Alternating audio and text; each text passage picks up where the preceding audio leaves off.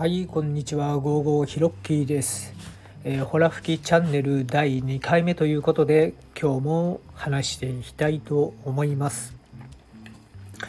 まあ何を話そうかってまあいろいろ悩むわけなんですけれども、えー、今回はですねそれっぽくなっているものに対してどう向き合うかっていうお話をしたいと思います。ここで言うそれっぽくなっているものというのはですね、まあ、誰かの成功した理論であるとか世の中の常識であるとかそうやったものに対して自分がどうやって向き合えばいいのかという思考のスタンスについてお話ししたいと思います。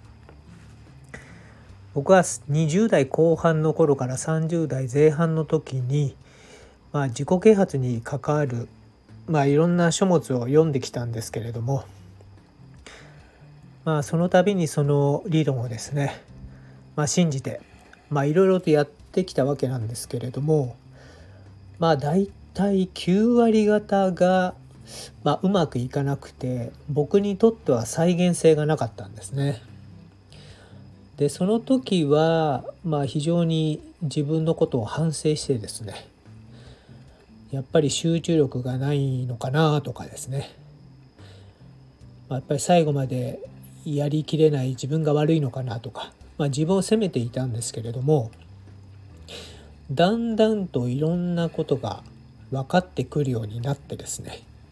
いわゆる世間一般でいう正しいと思われている理論とか思考に対してどうやったらストレスなく自分が向き合えるかっていうものが分かってきましたので今日はお話ししたいと思います。まあ、とは言ってもこの音声放送、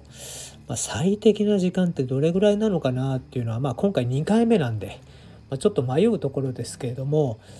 えちょっと短めに、えお話ししたいなと思います。結論から言うとそれっぽく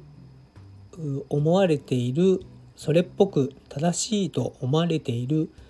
えー、理論はですねその人それぞれの真実ではあるんですが事実ではないということですね。えー、自分が、えー、どういうふうにそれを捉ええ、どうやって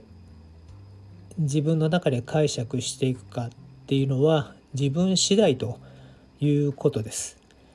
ま、なのでその理論通りにやって失敗したからといって、まあ、自分を責める必要は全くなくてですね、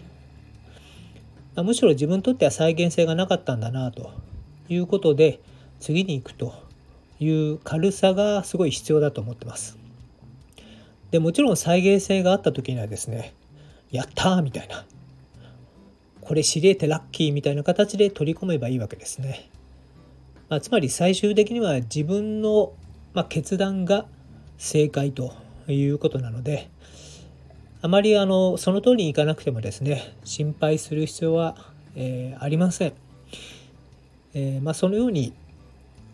世の中はなってるんじゃないかなと最近思います。